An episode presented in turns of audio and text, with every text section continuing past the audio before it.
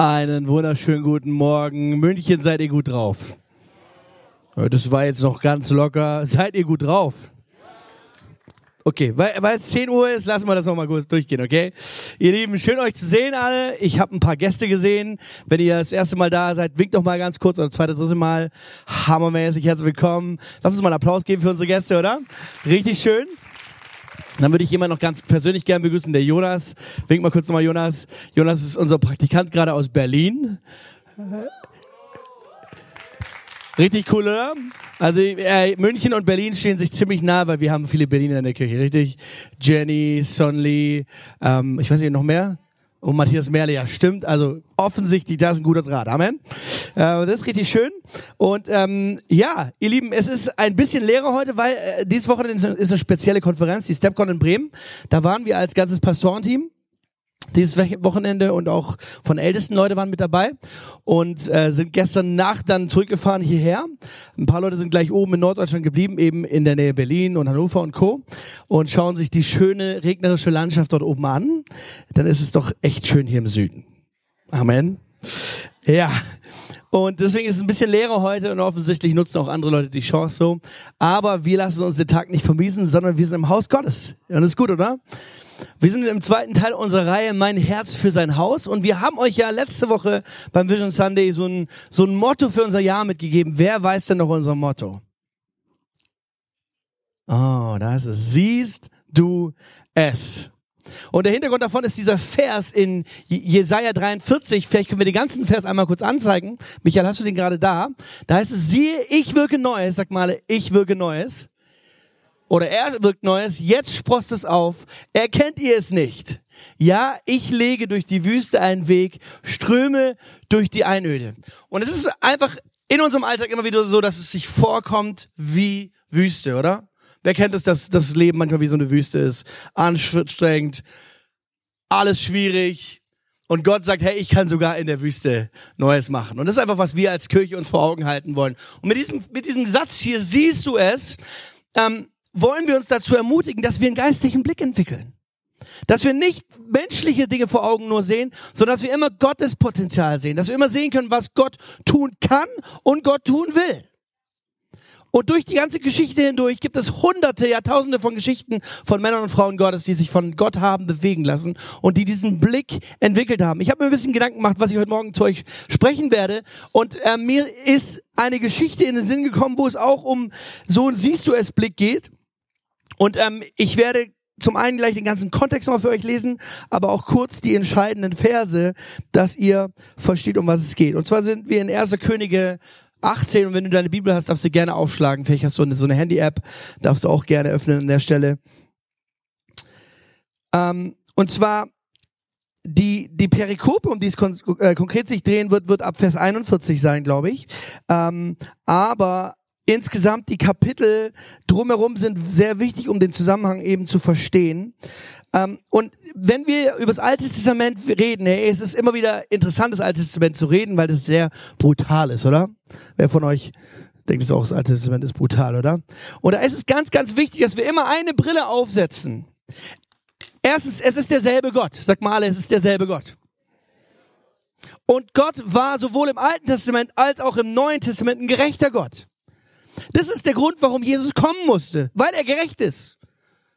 Gott ist nicht zuerst gnädig, er ist zuerst gerecht. Er ist gerecht, er ist Wahrheit, er ist Liebe und er ist auch gnädig, ja, aber er ist zuerst gerecht. Und weil er gerecht ist, musste er eine Lösung für unsere Schuld finden. Und das Starke bei Gott ist, dass Gott eben nicht unser, unsere Fehler einfach nur ähm, gerade sein lässt, so fünf gerade sein lassen. Gott drückt nicht ein Auge zu, sondern Gott ist gerecht. Er hat die Strafe durchgezogen. Und wenn wir das Alte Testament so, so lesen, dann merken wir immer, Gott straft Menschen. Die, die Folge unserer Schuld ist Strafe. Amen? Es ist so. Und im Alten Testament trifft im Prinzip die Strafe Gottes sehr unge ungebremst einfach die Menschen. Und du merkst richtig, wie das eigentlich unzufriedenstellend für Gott ist. Und schon von Anfang an hat er einen Plan gehabt, ich werde eine Lösung schaffen dafür, dass ich nicht mehr die Menschen strafen muss, sondern nur noch einen Menschen, nämlich meinen Sohn Jesus Christus. Jesus, die Strafe, die wir verdient haben im Neuen Testament eigentlich, die trifft jetzt ihn. Deswegen, wenn du so diese, diese Verse hier liest, dann denk immer dran, hey, eigentlich hätte die Strafe ich verdient.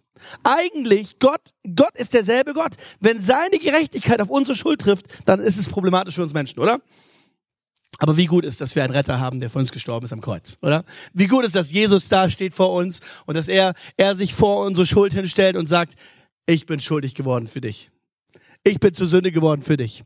Und das ist einfach der Kontext, mit dem wir zuallererst mal rechnen müssen, auch heute Morgen. Okay, ähm, ihr Lieben, ich weiß, es ist erst der erste Gottesdienst und da sind wir ein bisschen äh, ruhiger, ein bisschen zahmer, aber trotzdem ab und zu ein Nicker. Ja, das hilft mir einfach, dass ihr wohlwollend seid, dass ihr da seid. Und ähm, ja, einfach lacht mich mal an. Sehr gut, schön, Dankeschön. Ich freue mich auf jeden Fall auf diesen Gottesdienst. Okay, ähm, ich dachte mir, ich, ich fange an zu lesen, die ersten Verse in Kapitel 17. Dann verstehen wir nämlich, was die Situation ist konkret. Ähm, Vers 1, da heißt es in Kapitel 17, Wochen und Monate vergingen. Nach mehr als zwei Jahren sagte der Herr zu Elia, geh jetzt und zeig dich Ahab, ich will es wieder regnen lassen. Ah nee, ich bin im falschen Kapitel entschuldigt. Das ist noch Kapitel 18. Das ist, das ist auch wichtig auf jeden Fall. Aber ich wollte euch noch ein Stück vorne was zeigen. Nämlich Vers 1 von Kapitel 17 heißt es, der Prophet Elia aus Tischbe sagte eines Tages zu König Ahab, ich schwöre bei dem Herrn, dem Gott Israels, dem ich diene, es wird in den nächsten Jahren weder Regen noch Tau geben, bis ich es sage. Es wird weder Regen noch Tau geben, bis ich es sage. Und es ist schon interessant, so zu sehen, was für eine Kraft in den Worten dieses Mannes Gottes liegt. Und wenn wir an letzte Woche denken, da haben wir uns gemeinsam das Buch Esra, Nehemiah und Haggai so angeschaut und haben gesehen, dass Gott sogar Könige und Statthalter lenken kann, um aufzustehen für das Reich Gottes. Oder? Gott erweckte den Geist von, haben wir letzte Woche ganz stark gesehen. Und heute ähm, möchte ich darüber sprechen, was für eine Kraft eigentlich in uns, in seinen Kindern liegen kann. Und die Reaktion auf diesen auf diesen Satz hier sehen wir dann direkt im nächsten Kapitel, in Kapitel 18. Und mein Handy macht nicht, was es machen soll. So, Kapitel 18. Der entscheidende Vers hier mal zwischendrin, den ich sehr interessant finde, ist Vers 17. Da heißt es nämlich, Ahab begrüßte den Propheten mit den Worten, siehe, da ist er ja der Mann, der Israel ins Verderben gestürzt hat. Denn die Geschichte ist eben die, der Prophet Elia hier, bekommt von Gott einen Auftrag und sagt, es soll nicht mehr regnen in Israel. Der Grund dafür liegt darin, dass Israel sich von seinem Gott entfernt hat. Und das ist ja das Hoch und Runter, was wir eigentlich im Buch der Könige immer wieder sehen, oder? Das Volk, wenn, es, es hängt meistens mit den Königen zusammen. Die Könige sind gottesfürchtig, schaffen die Altäre ab, setzen Gottes Wort und seinen Tempel in den Mittelpunkt und das ganze Volk folgt Gott nach. Die Könige sind gottlos. Sie errichten Altäre, wo fremden Göttern geopfert werden soll. Das ganze Volk läuft den Götzen hinterher. Und das zeigt uns, wie wichtig es ist, dass wir Männer und Frauen Gottes vor uns haben, die einen positiven Einfluss auf uns nehmen. Denn wir alle, wir leben zwar nicht im Königtum, aber wir leben in einer Zeit, wo Menschen uns absolut prägen. Und ich sage euch was, ich glaube, dass wir, obwohl wir keinen König haben, der irgendwie sagt, wir beten jetzt äh, Aschera oder Astarte oder irgendeine so Götzin an, aber wir haben zum Beispiel einen Zeitgeist, der sehr, sehr stark herrscht über uns. Wir haben eine, eine, eine politische Ausrichtung, die ganz klar eine Agenda hat. Und ich sage euch was, das ist nicht pro Gott, was wir sehen, oder? Ich meine, ich bin dankbar dafür, dass wir in einem Land leben, wo jeder machen kann, was er will, wo jeder nach seiner eigenen Fasson selig werden kann. Das ist eine gute Sache, oder? Und es, es ist einfach gut, wisst ihr was, dass jeder, dass jeder Atheist sein kann, Buddhist, Hinduist, ähm, Christ, Muslim, was auch immer. Das schätzen wir. Und ähm, das wollen wir auch feiern. Ja, ich finde es sehr, sehr wichtig, dass wir diesen demokratischen Gedanken feiern, einfach Freiheit in unserem Land. Hundertprozentig. Aber gleichzeitig merken wir, dass die Strömungen um uns her uns Christen wahnsinnig prägen und auch teilweise sehr leise werden lassen. Sehr leise. Und dass es wenig Männer und Frauen gibt, die sich noch trauen aufzustehen und die Wahrheit Gottes zu sprechen. Und deswegen kommt Gott dann manchmal mit ganz interessanten Lösungen daher und sagt, okay, drei Jahre lang kein Regen mehr. Das ist echt eine krasse Lösung, oder? So was kann sich ja hier nur Gott einfallen lassen. Ähm, und dann sehen wir eben nachdem Elia ein bisschen weg war, einige Zeit weg war und er kommt wieder im Auftrag Gottes, dann heißt es hier eben, er, er tritt Ahab entgegen und Ahab sagt, ah, da kommt der böse Mann, der dem Volk so viel Böses möchte.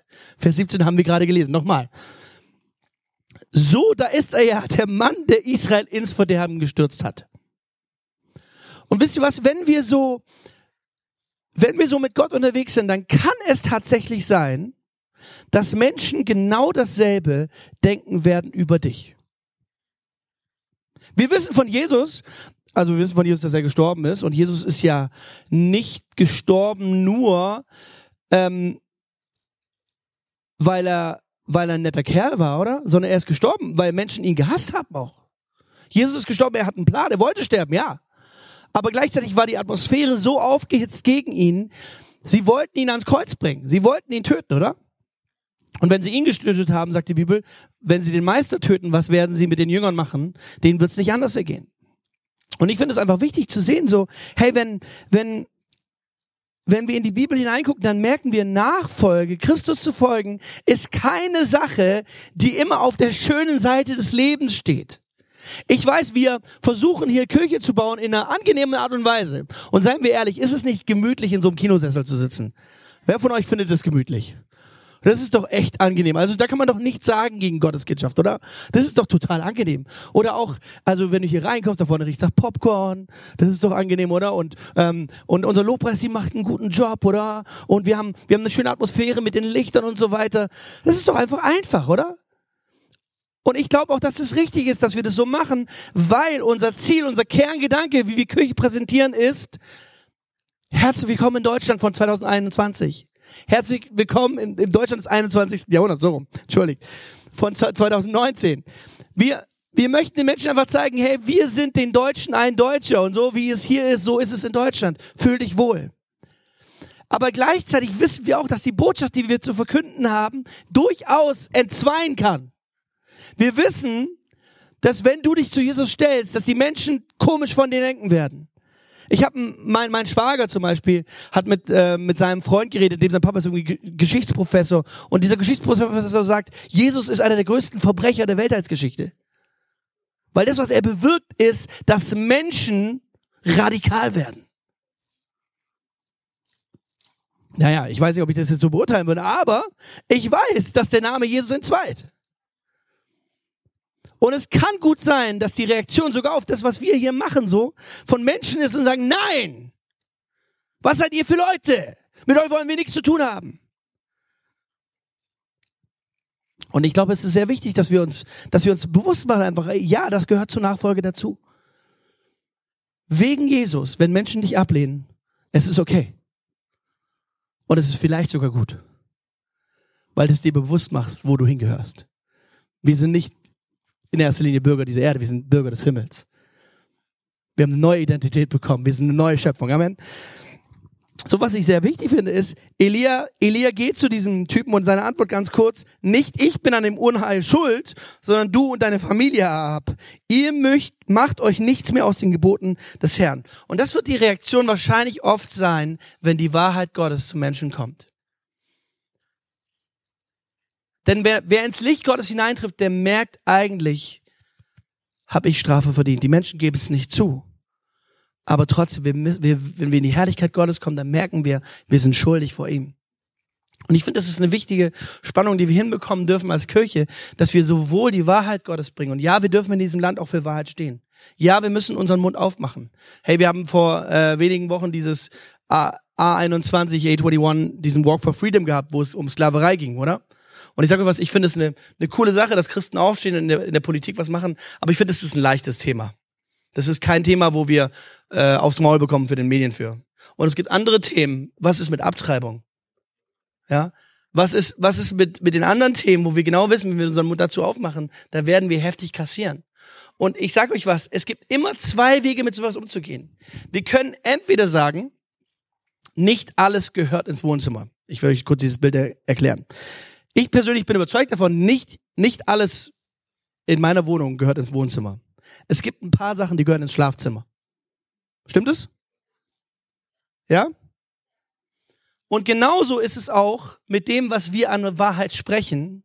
Nicht alles, was wir den Menschen mitteilen, muss immer zu jeder Zeit an jedem Ort gegeben werden, sondern es ist ganz entscheidend auch, wie wir in Beziehung sind miteinander. Ich möchte euch kurz ein Bild dazu zeigen mit der Beziehungsbrücke. Vielleicht, ähm, dieses, über das Bild reden wir sehr, sehr oft, aber ich glaube, das ist ein Grundgeheimnis in unserem Umgang miteinander. Dazu brauche ich meinen Freund Philippe mal kurz hier vorne und den Max Josef. Okay? So, ein Applaus für die beiden kurz, die rennen.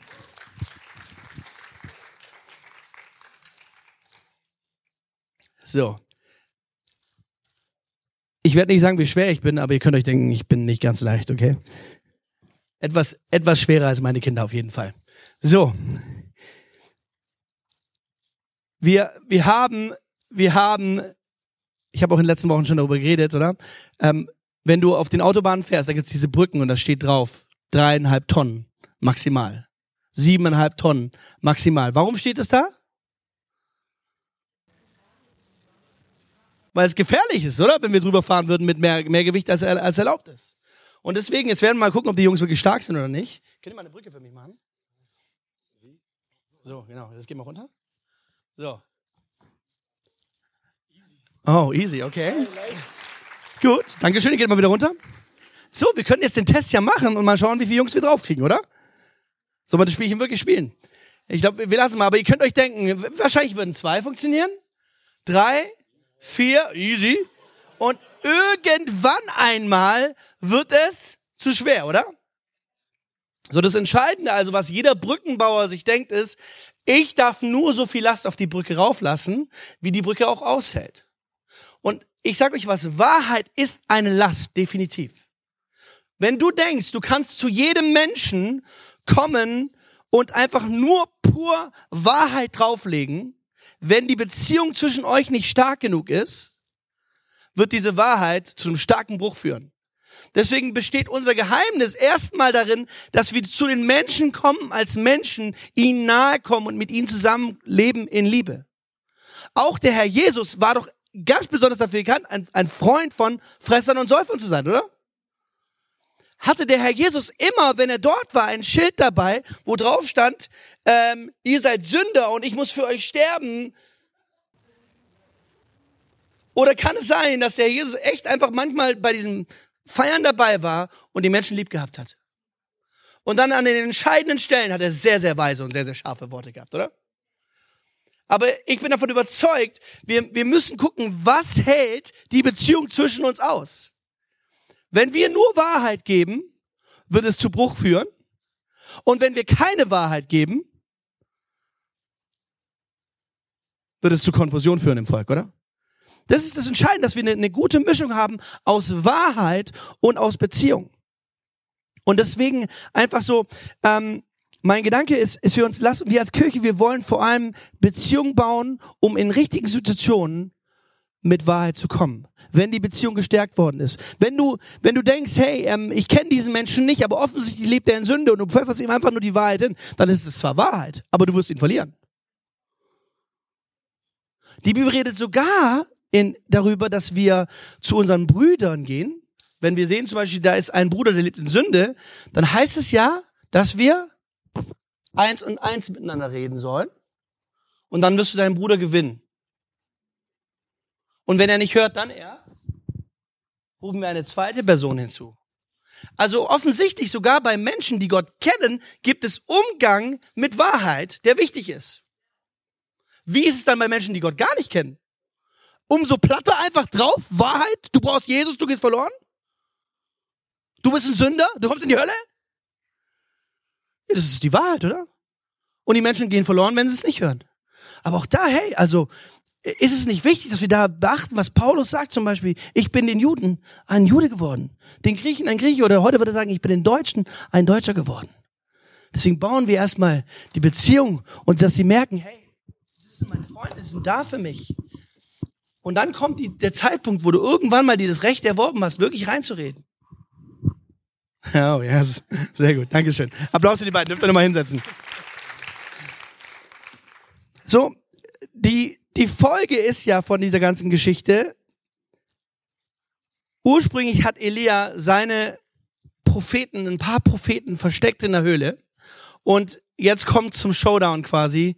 Ähm, Elia sagt, wir treffen uns auf dem Berg oben, bring du deine 450 Baalspriester mit und ich bring meine äh, letzten Leute mit, die irgendwie Gott nachgefolgt sind. Wir treffen uns oben auf dem Berg. Das ganze Volk ist anwesend und dann ähm, bauen sie diesen Altar auf und die Frage ist, kommt das Feuer Gottes oder kommt es nicht? Seid ihr mit mir? Ja? Okay, ich werde diesen Teil überspringen. Wenn du den, den nicht im Kopf hast, dann, dann lies es nach. Das ist echt eine, eine starke Geschichte. Aber ich will, ich will eigentlich zur Folge danach kommen, eben ab Vers 41. Und hier lese ich nochmal für euch. Vers 41.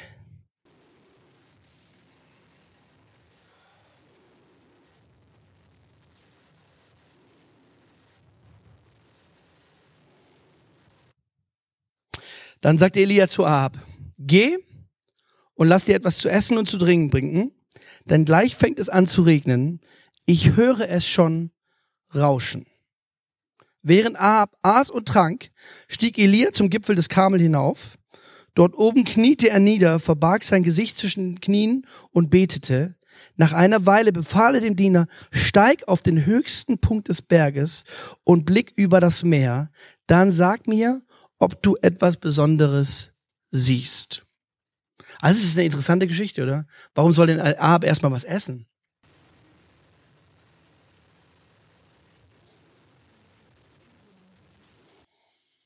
Offensichtlich möchte, möchte Elia sehen, was passiert.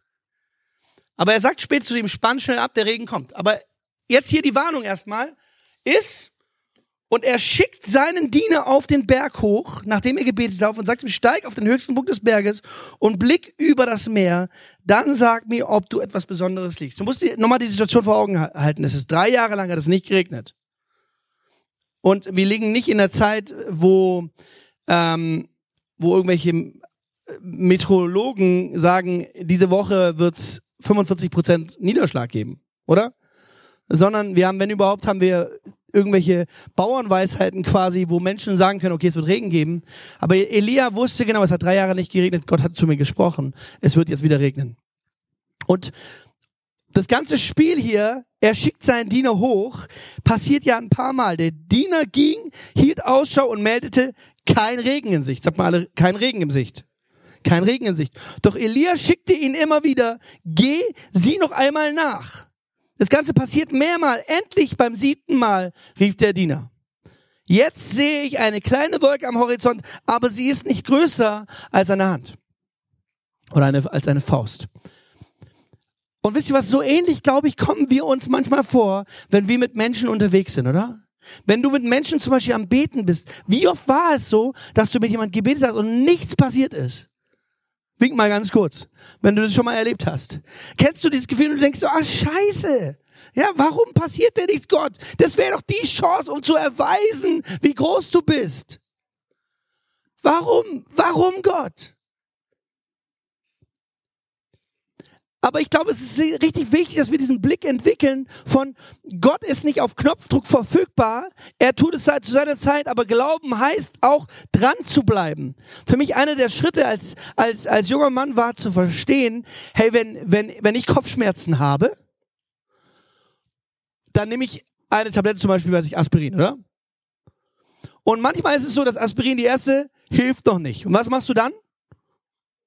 Okay, dann ist Ibuprofen, okay. Aber auf jeden Fall in irgendeiner Form, wir lassen nicht gleich nach, sondern wir legen nochmal nach. Ja, müssen offensichtlich eine höhere äh, Zahl nehmen. Wir müssen die die Leistung verstärken. Und auch auch wenn du es genommen hast, es besser geworden ist, dann bleibst du trotzdem dran und legst nach ein paar Stunden wieder nach.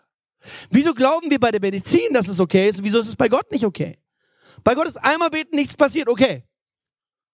Könnte es sein, dass wir einen geistlichen Blick zu haben bedeutet, wir wissen, Gott kann es tun und Gott will tun, aber wir bleiben auch mal dran.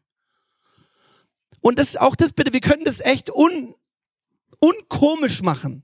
Wir können da als Christen quasi ich gehe jetzt mal jetzt zu Matthias rüber. Ähm, der Matthias ist irgendwie, ist jemand, der Gott nicht kennt und er ist vielleicht krank und dann beten wir, nichts passiert und dann beten wir direkt wieder.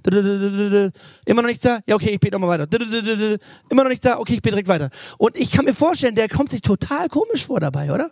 Wir müssen ja nicht immer alles, Er fühlt sich auch jetzt komisch, ja, ich weiß. Wir müssen doch nicht, nicht alles komisch machen, einfach im, im Glauben dranbleiben an Sachen und vertrauen darauf, dass Gott was tun kann. Gott erhört viele Gebete nicht auf der Stelle, sondern er hat einen Zeitplan dahinter. Aber diesen gläubigen Blick zu entwickeln, zu sehen, okay, es ist möglich und es wird was geschehen, wenn es in seinem Willen ist. Also ich habe mich, ich, ich hab, wir haben uns einfach vorgenommen als als als Älteste und als Pastoren, ähm, wir wollen, wir wollen eine Kirche sein, die den richtigen Blick hat, die so ein, wir sehen es Blick haben.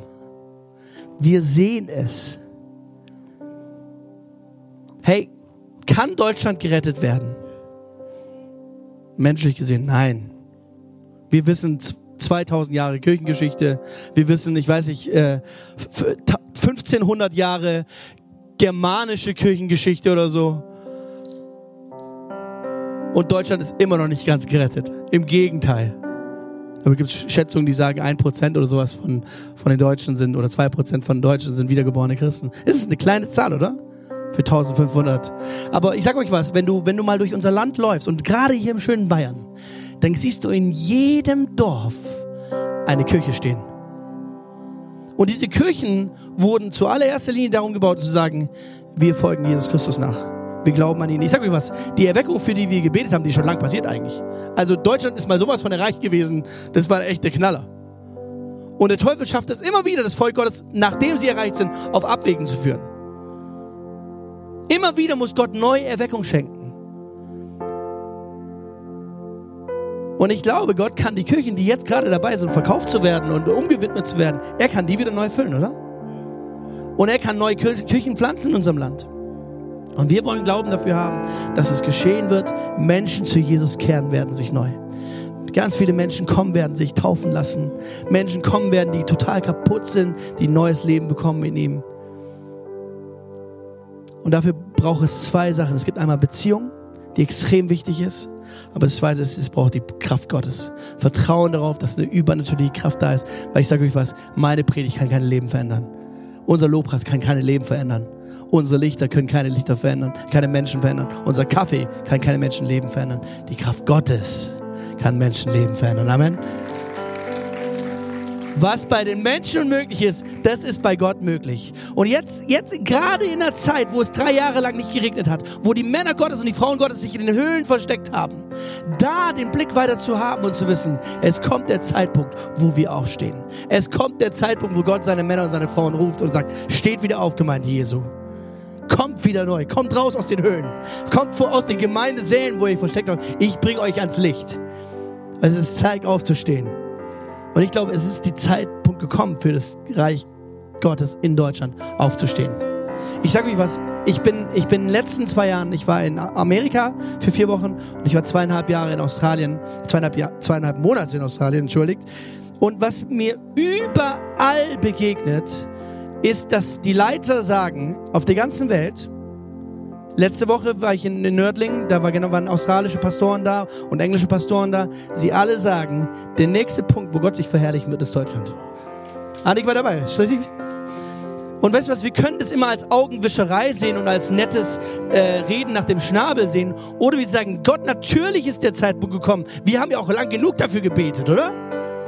Hey, wie lange hat unsere Mädelsgarde da hinten schon dafür gebetet, dass was passiert, oder? Unsere Ladies, die Golden Girls. Es ist ja auch Zeit, dass was geschieht, oder?